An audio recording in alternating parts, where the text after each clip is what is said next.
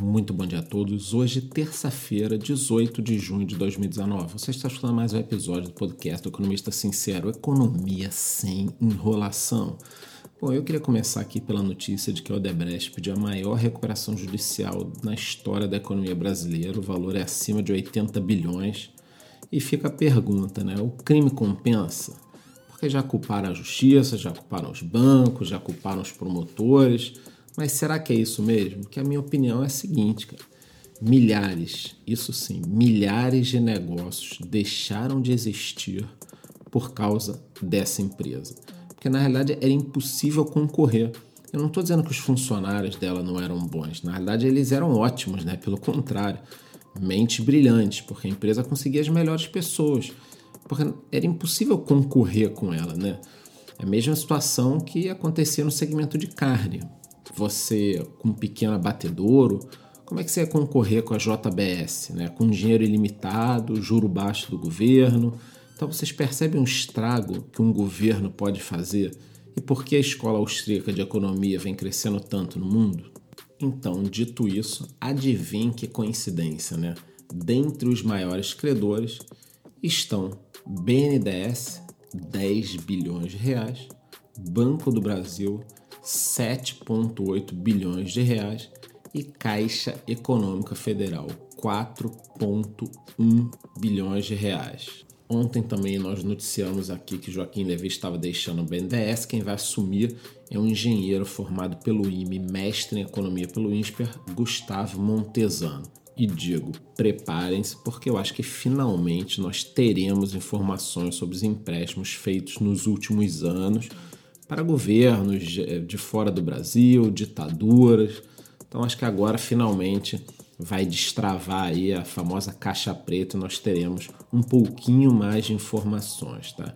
Eu venho aqui também falando do clima tenso no Oriente Médio, além de continuar desenvolvendo sua bomba atômica, né? Boa parte feita aí durante a era Obama, que onde o mundo virou uma bagunça, quem me acompanha aqui sabe da minha opinião, do caos que o mundo ficou na era Obama, o Irã continua provocando outros países. Provoca a Arábia Saudita, provoca Israel e ontem os Estados Unidos anunciaram um envio de mil soldados extras, o que vai aumentar bastante a escalada das tensões no Oriente Médio. Então, pouca gente está falando, mas você que escuta o meu podcast aqui tá ligado já que essa situação pode ir tomando uma proporção e chega uma hora, né, que a coisa tem que ir aí para as vias de fato. Nos mercados ontem nós tivemos um dia morno, está se falando muito numa queda nos juros americanos, né? Aqui pelo Brasil, o grande susto foi que usuários relataram ontem problemas ao tentar abrir o aplicativo do Banco Inter. Muitos falaram em saldos zerados. As ações do banco caíram quase 3%. Eu não acho que essa quedinha pequena no valor das ações é algo muito preocupante. O que acho é o seguinte: o Itaú o Bradesco, né?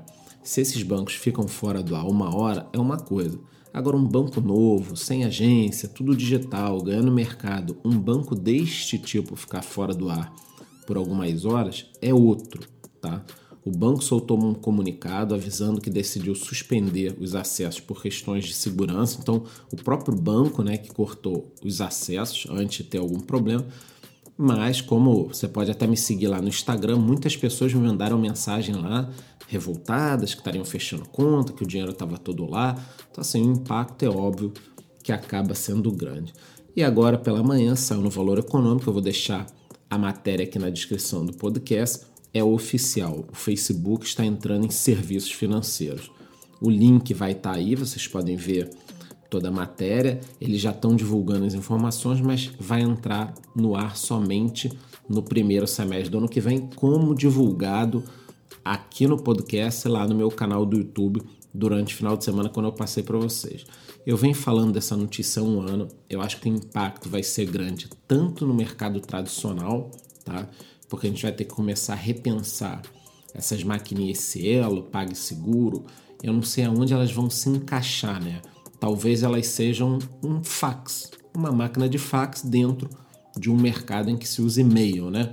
Então, no mercado tradicional, esse é o impacto. E no mercado de criptomoedas, onde o Bitcoin continua subindo, está atualmente em 9.200 dólares, no mercado de criptomoedas, muita gente não está gostando da notícia. Ah, mas é um projeto centralizado, o Facebook vai ter todas as informações.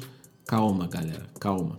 Eu acho que o impacto vai ser muito positivo, porque é como se fosse uma grande propaganda, né? Quer dizer, não é um competidor. Esse mercado é muito pequeno, pouquíssimas pessoas utilizam. Vai dar um buzz, vai gerar um buzz. Muita gente vai conhecer, muita gente vai começar a usar uma moeda digital, vai perder o medo. Então, assim, eu, como entusiasta de tecnologias, quero mais é ver isso funcionando. O ano que vem vai ser emocionante. Google e Amazon também têm seus projetos de moedas digitais. Então eu acho que nesse momento as pessoas estão trancadas nas empresas, não estão saindo nem para ir para casa, tomar banho e comer, estão fazendo tudo dentro da empresa, porque Google e Amazon também precisam lançar as suas moedas digitais. Não vou deixar o Facebook ficar aí brincando no parquinho sozinho, tá?